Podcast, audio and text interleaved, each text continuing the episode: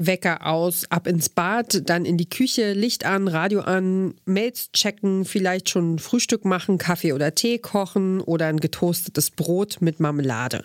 Schon in den allerersten Minuten des Tages wären wir ohne Strom völlig aufgeschmissen. Lange war das kein Thema, denn Strom ist ja schließlich einfach immer da. Stromanbieter wählen und nicht mehr drüber nachdenken. Das war früher die Devise. Seit einem Jahr ist aber alles anders. Denn infolge des russischen Angriffskrieges sind im vergangenen Jahr die Gas- und Strompreise drastisch gestiegen. Auch Ökostrom ist um einiges teurer geworden, obwohl er gar kein Gas enthält. Also warum ist das eigentlich so und wie entstehen unsere Strompreise? Darum geht es in dieser Woche hier im Klimapodcast von Detektor FM. Ich bin Ina Lebedjew. Hi. Mission Energiewende. Der Detektor FM Podcast zum Klimawandel und neuen Energielösungen. Eine Kooperation mit Lichtblick, eurem Anbieter von klimaneutraler Energie für zu Hause und unterwegs. Als im vergangenen Jahr die Preise für Gas und Strom dramatisch gestiegen sind, haben sich Kundinnen von Ökostromanbietern vermutlich in Sicherheit wiegen können. Schließlich wird ihr Strom auf Basis von Wind, Sonne, Wasser oder eben Biomasse erzeugt. Doch auch Strom aus erneuerbaren Energien, Ökostrom, ist teurer geworden. Strompreise werden an der Strombörse gemacht. Was da genau passiert und wieso auch Ökostromanbieter von der Gaskrise betroffen sind, damit hat sich meine Kollegin Alina Metz für diese Folge beschäftigt. Hallo Alina. Hallo Ina. Wir stecken in der Krise, in multiplen Krisen. Alles wird immer teurer. Natürlich sind auch die Strompreise gestiegen. Ich habe es ja gerade gesagt. Wie schlimm ist denn eigentlich jetzt aktuell die Lage? Ja, das Interessante ist, dass es tatsächlich gar nicht so furchtbar ist, wie wir alle befürchtet haben. Ich glaube, so am schlimmsten war die Situation im Sommer im vergangenen Jahr. Also da sind die Preise an der Börse wirklich massiv gestiegen. Teilweise gingen sie bis um das Zehnfache in die Höhe. Zwischendurch lagen sie sogar bei durchschnittlich fast 500 Euro pro Megawattstunde. Jetzt sind es aktuell nur so 150 bis 160 Euro. Das ist also schon mal wieder ein gewaltiger Rückgang und man könnte damit quasi sagen, dass die Preise sich wieder so ein bisschen stabilisiert haben. Okay, aber das klingt ja natürlich trotzdem erstmal krass und extrem. Das Thema ging echt viele Monate immer wieder durch alle Nachrichten und das hat natürlich massive Sorgen und Ängste geschürt, die bei vielen von uns immer noch auch ganz schön tief drinstecken, würde ich sagen. Aber bis jetzt hier Klopf auf Holz, toi toi toi, bei uns VerbraucherInnen ist das am Ende gar nicht so angekommen, oder? Nee, tatsächlich nicht. Also ähm, das ist wirklich erstmal nur das, was an der Börse passiert ist. Bei uns kamen diese Entwicklungen sehr gedämpft an, denn unsere Haushaltsstrompreise, die werden ja auch noch von anderen Komponenten mitbestimmt. Also da gehört zum Beispiel die Umsatz- oder Energiesteuern dazu oder aber auch die Netzgebühren. Und dazu kommt auch noch, dass wir als Privatperson in der Regel einen Vertrag haben, der den Preis über einen Zeitraum von Monaten festlegt. Das heißt, so schnell kommen diese Ausschläge von der Börse gar nicht bei uns an.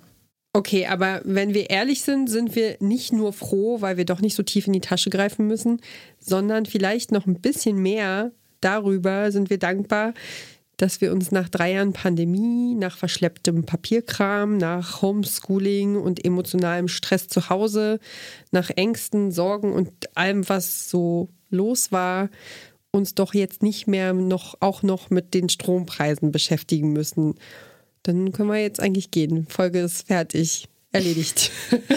ja, das äh, könnten wir theoretisch machen. Ähm, ich bin jetzt aber trotzdem mal über meinen Schatten gesprungen und hätte da ein, zwei Infos. Also wenn du willst, äh, können wir da auch noch ein bisschen weitermachen. Na gut, okay. Ich versuch's mal. Also 500 Euro pro Megawattstunde Strom, das hast du vorhin so als Hausmarke genannt.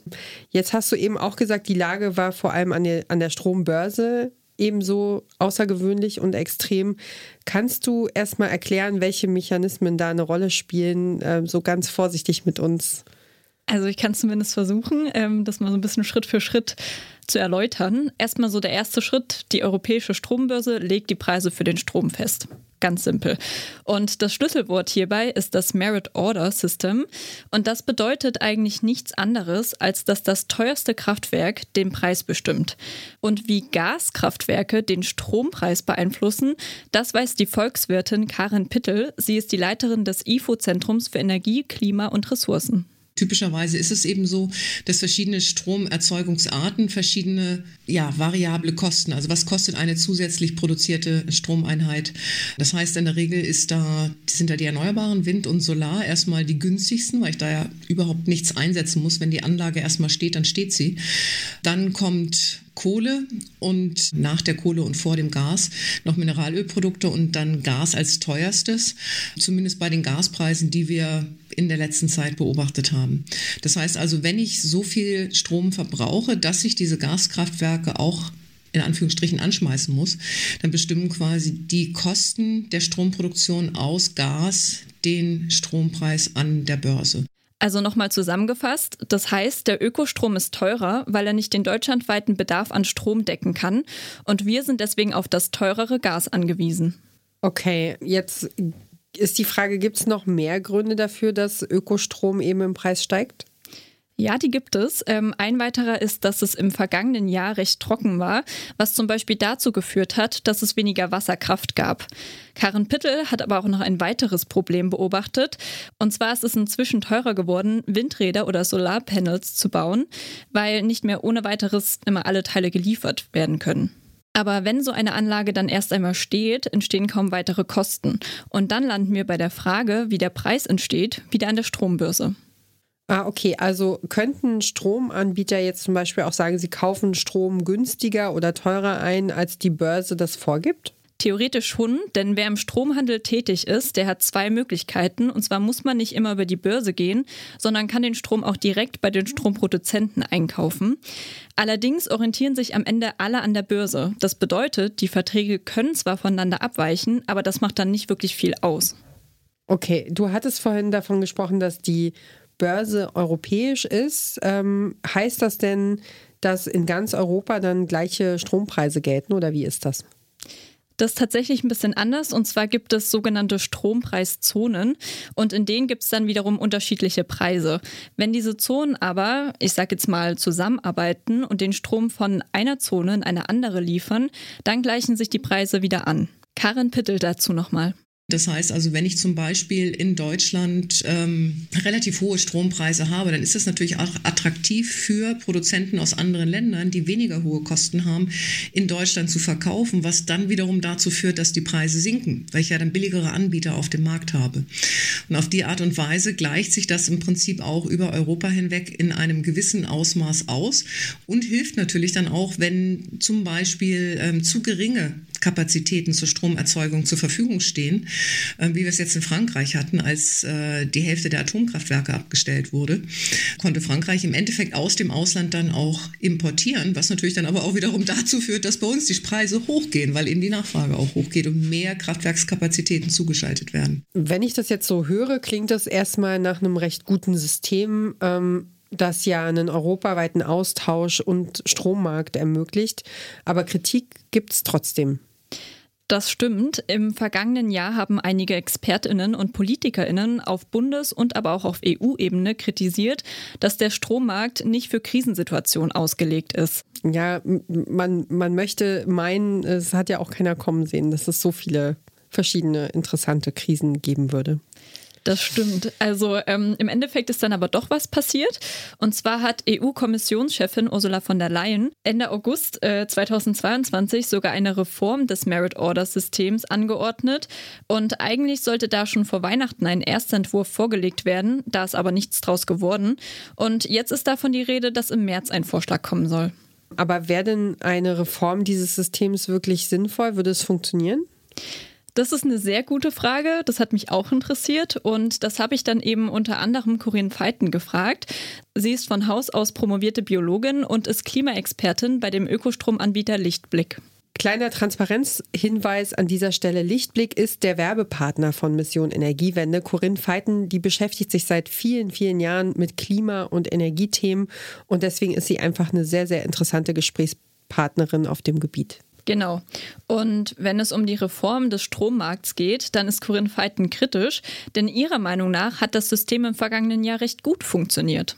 Der Strommarkt ist ja ein schwieriger Markt, weil Strom schlecht speicherbar ist auf der einen Seite und immer genauso viel Strom produziert werden muss, wie äh, auch verbraucht werden muss. Es ist ja, ich sage immer, Strom ist ja keine Tomate, die man äh, einmal anbaut und äh, dann erntet und dann halt über eine gewisse Zeit lang lagern kann. Man muss halt immer genauso viel Strom produzieren, wie gerade in der Viertelstunde verbraucht wird.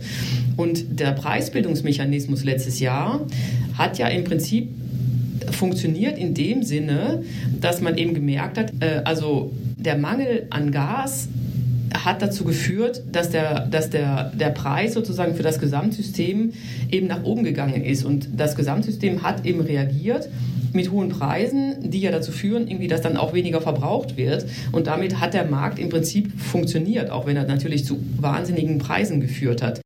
Okay, also klingt so, als wäre doch keine Reform notwendig, oder? Naja, man bräuchte halt eine gute Alternative zu einem System, das halt anscheinend funktioniert. Und da was komplett Neues herbeizuzaubern, das ist vermutlich nicht so einfach. Und deswegen hat die Bundesregierung zuletzt verschiedene Preisbremsen ins Spiel gebracht. Da gibt es die Strompreisbremse und die Gas- und Wärmepreisbremse. Beide gelten aktuell schon. Die Entlastungsbeträge sollen im März ausgezahlt werden, auch rückwirkend für Januar und Februar. Okay, ähm, als Verbraucherin muss ich jetzt also selbst erstmal gar nichts dafür machen, ne? Ähm, um von dieser Entlastung zu profitieren, oder? Genau, das ist korrekt.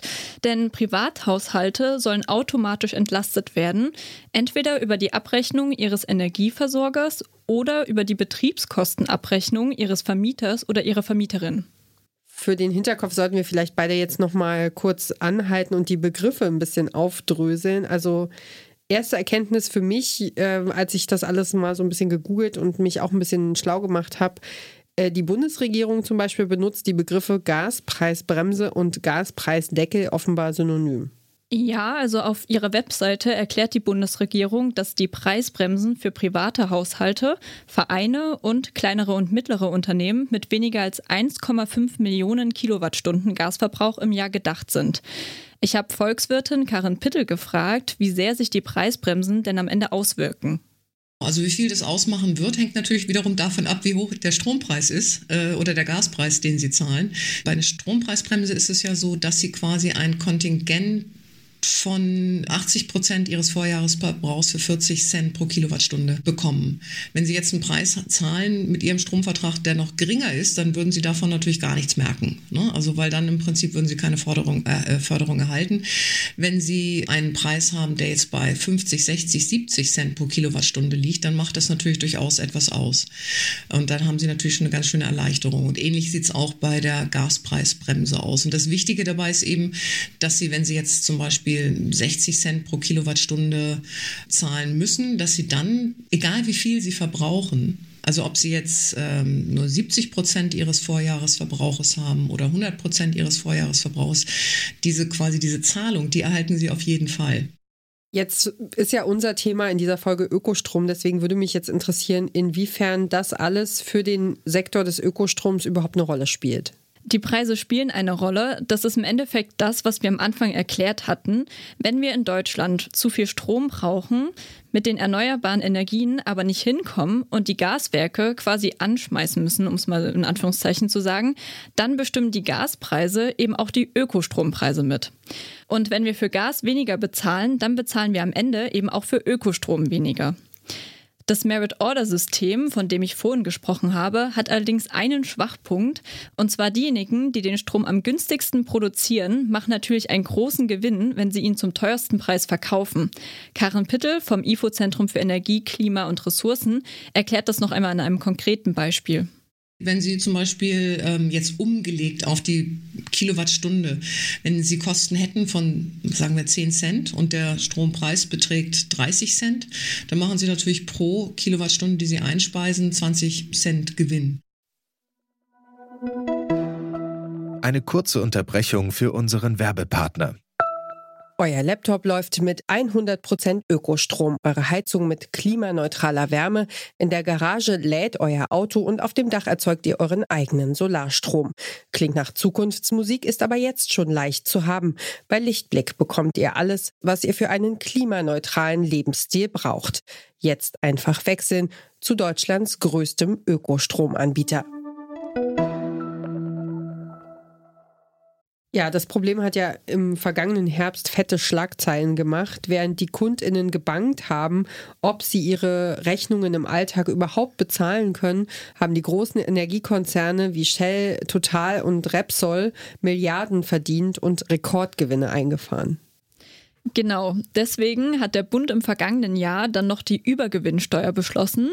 Und das ist eine Steuerart, die Gewinne von Unternehmen abschöpft, wenn sie über einen definierten Normalgewinn hinausgehen. Und der Plan der Ampelkoalition war, von den zurückgeforderten Gewinnen ein Hilfspaket für Verbraucherinnen in Deutschland zu finanzieren. Dazu gehört doch auch die Strompreisbremse, über die wir vorhin gesprochen haben. Die soll, wie gesagt, von März an greifen und Entlastungen auszahlen, aber eben auch rückwirkend für Januar und Februar. Wenn du dich fragst, ob und wie viel Geld dir zurückgezahlt wird, dann kannst du im Netz verschiedene Strompreisrechner nutzen. Da gibt man dann so ein paar Daten aus der eigenen letzten Energierechnung ein und dann kann man sehen, ob man dabei ist. Und das hängt ja auch davon ab, ob man eben alleinstehend ist und wenig Strom verbraucht oder ob man ein ganzes Team bei der Arbeit, ähm, wie bei uns hier ständig Kaffee kocht oder so, oder ob eine ganze Familie ähm, zu Hause ist, mit Laptops und Tablets irgendwie arbeitet, äh, Hausaufgaben macht, Filme guckt oder was auch immer. Und ähm, ja, solche, solche Rechner gibt es eigentlich überall. Lichtblick hat so zum Beispiel so einen Rechner. Bei der Bundesregierung habe ich es jetzt auch gesehen. Aber auch eigentlich die meisten Stromanbieter haben sowas im Portfolio. Ähm, ja, Strompreisbremse passt, würde ich sagen. Also ist doch jetzt eigentlich eine gute Sache. Sind wir doch haben wir doch jetzt genug drüber erfahren, oder was sagst du? Oh, ich würde so gern einfach Ja sagen, das Thema abschließen. Aber es gibt ein Aber. Ähm, eigentlich ist es eine gute Sache. Mhm. Karen Pittel vom IFO-Zentrum hat aber dennoch kleine Bedenken. Und zwar befürchtet sie, dass Leute bei den niedrigen Preisen wieder leichtsinniger werden am Ende. Und dadurch können die Preise am Markt dann natürlich wieder in die Höhe schnellen. Es kann schon sein, dass im Prinzip jetzt gerade Menschen auch, die zu Hause vielleicht jetzt darauf geachtet haben, dass sie ähm, Geräte ausmachen, die im Standby sind oder dass sie Licht ausmachen, dass das dann wieder weniger gemacht wird. Oder auch ein Unternehmen, dass dann weniger darauf geachtet wird, wie viel tatsächlich an Strom verbraucht wird oder auch an Gas. Und wenn das im Prinzip dazu führt, dass es mehr Verbräuche gibt, dann werden auch tendenziell wieder teurere Kraftwerke zugeschaltet. Die Energieexpertin Corinne Feiten von Lichtblick macht sich da aber keine Sorgen. Sie hält die Strompreisbremse für eine gute Maßnahme, kritisiert jedoch die Umsetzung. Feiten hat das Gefühl, dass der Staat zu wenig Verantwortung übernommen hat, als die Preise gestiegen sind. Der Staat, der ja äh, eigentlich eine hoheitliche Aufgabe hat, hätte, nämlich äh, Menschen, die nicht in der Lage sind, solche erhöhten Preise tatsächlich auch dann zu bezahlen, zu unterstützen, hat diese Aufgabe, weil er dazu nicht in der Lage war, letztlich auf die Energieversorger abgewälzt. Das heißt, wir mussten plötzlich jetzt Gaspreisbremsen, Strompreisbremsen, Dezemberhilfen, das ist ja alles über die Energieversorger gelaufen. Das heißt, wir mussten mit unseren Mitarbeitern und Mitarbeitern Mitarbeiterinnen diesen Prozess sozusagen managen, umsetzen und auch äh, rechtlich sicher abwickeln. Im Moment laufen wir also in so einem Hamsterrad mit unseren Maßnahmen, all diesen kurzfristigen Entwicklungen der Krise hinterher. So würde ich das jetzt mal versuchen zusammenzufassen, oder? Ja, leider trifft es das irgendwie ganz gut. Also ähm, ist ein bisschen schwierig. Energie- und Klimaexpertin Corinne Feiten sagt, wenn erneuerbare Energien besser ausgebaut werden würden, könnte damit der Bedarf besser gedeckt werden und es würde nicht wieder zu solchen Preisexplosionen kommen.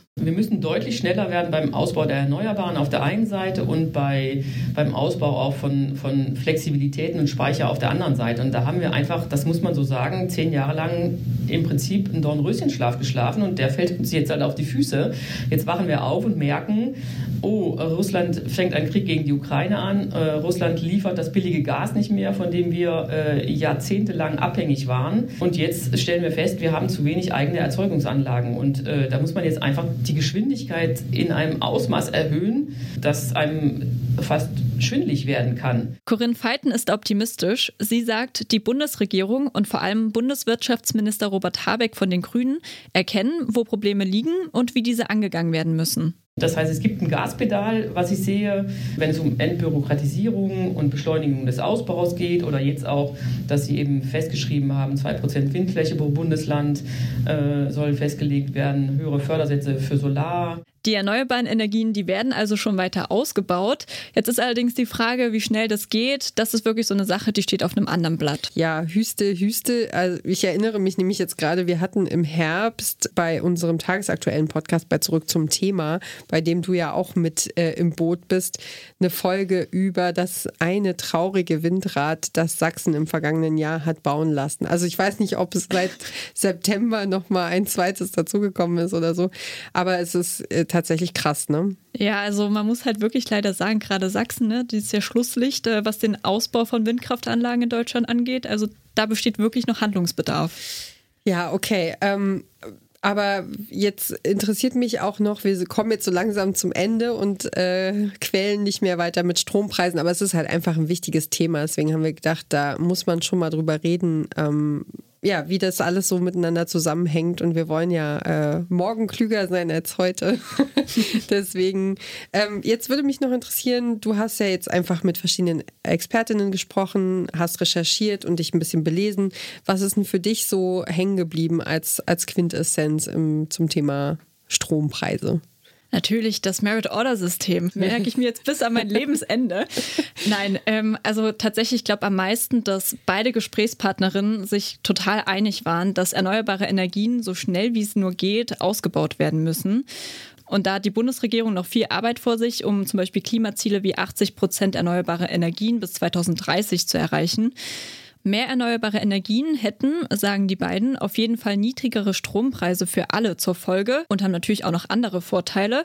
Bis es soweit ist, gilt aber wohl erstmal noch Strom sparen, wo es nur geht. Denn klar ist, der Strom, der ist jetzt zwar nicht so teuer wie befürchtet, doch er ist und bleibt weiterhin knapp und damit auch teuer. Ja, wir hatten ja auch mal so eine, ähm, wie macht man selber Strom auf dem Balkon mit, äh, mit seinem kleinen eigenen Solarpanel. Aber dazu muss man halt auch einen sonnigen Balkon haben, leider. Ich bin schon mal raus. Ich auch.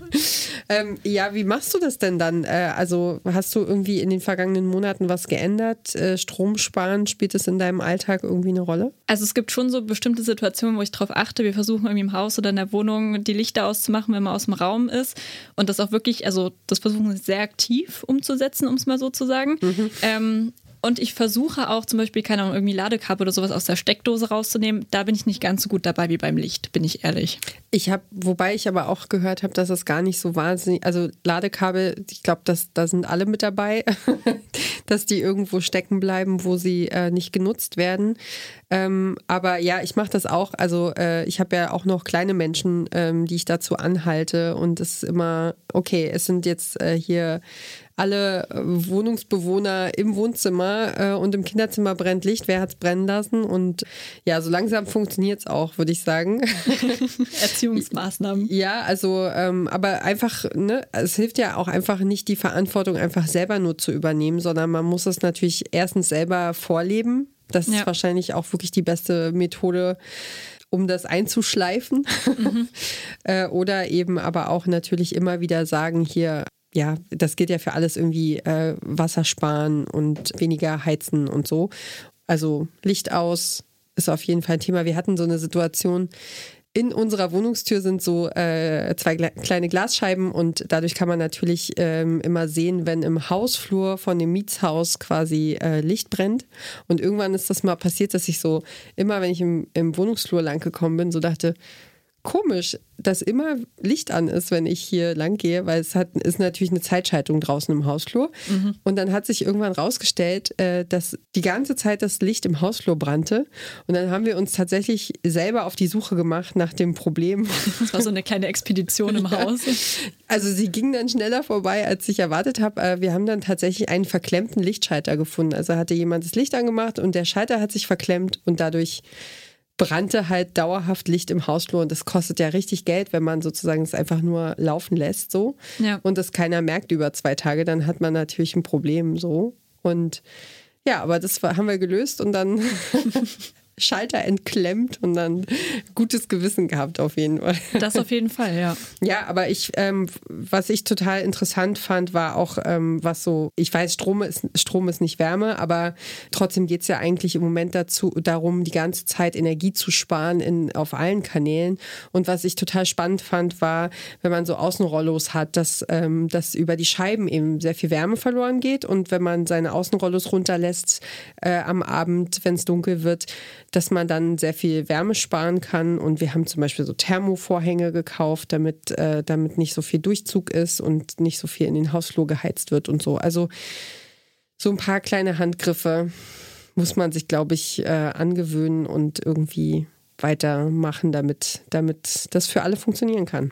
Ja, ich glaube schon, dass es bei vielen angekommen ist und dass man, oder dass viele es zumindest versuchen, irgendwo an kleinen Stellen mal, wie gesagt, nicht auszumachen oder irgendwie mal was dunkel zu machen und mal nicht zu heizen. Deswegen, ich habe ich hab schon das Gefühl, so in meinem Umfeld, dass da so ein Bewusstsein so langsam gekommen ist und das eigentlich ganz in Ordnung ist. Ob das jetzt so dann wieder fällt in den nächsten Monaten, das ist halt die Frage. Aber gerade mit dem, Be also das Bewusstsein schon, schon vom eigenen Portemonnaie her, dass man sich einfach wirklich Sorgen gemacht hat die letzten Wochen und Monate. Das ist auf jeden Fall ein Thema, auch wenn man sich damit ja ehrlicherweise nicht von Anfang an irgendwie super gerne befasst, aber wichtig ist es ja und ich, ich finde es gut, dass wir es gemacht haben. Ja, es war nicht einfach, aber ich fand auch, es ist ganz gut geworden. Sehr gut. Wie die Preise an der Strombörse entstehen und warum in den vergangenen Monaten auch der Ökostrom teurer geworden ist, darüber hat meine Kollegin Alina Metz mit Karin Pitte und Corinne Feiten gesprochen. Dankeschön für deine Recherche und für das Gespräch. Gerne doch. Das war Mission Energiewende für diese Woche. Wir freuen uns über eure Ideen, Anregungen und über Feedback, zum Beispiel per Mail an klima.detektor.fm. Und ihr findet uns neuerdings auch äh, mit einem eigenen Kanal auf Instagram. Wir heißen dort Mission.energiewende, also wie der Podcast selbst. Und wenn ihr keine Folge äh, vom Podcast direkt mehr verpassen wollt, dann abonniert doch gern diesen Podcast überall da, wo ihr die auch sonst gerne hört. Und natürlich sagt bitte unbedingt gerne weiter, wenn euch gefällt, was wir hier so treiben. Ich bin Ina Lebetjew und ich sage vielen Dank fürs Zuhören und ich freue mich auf die nächste Woche. Macht's gut. Tschüss. Mission Energiewende. Der Detektor FM Podcast zum Klimawandel und neuen Energielösungen. Eine Kooperation mit Lichtblick, eurem Anbieter von klimaneutraler Energie für zu Hause und unterwegs.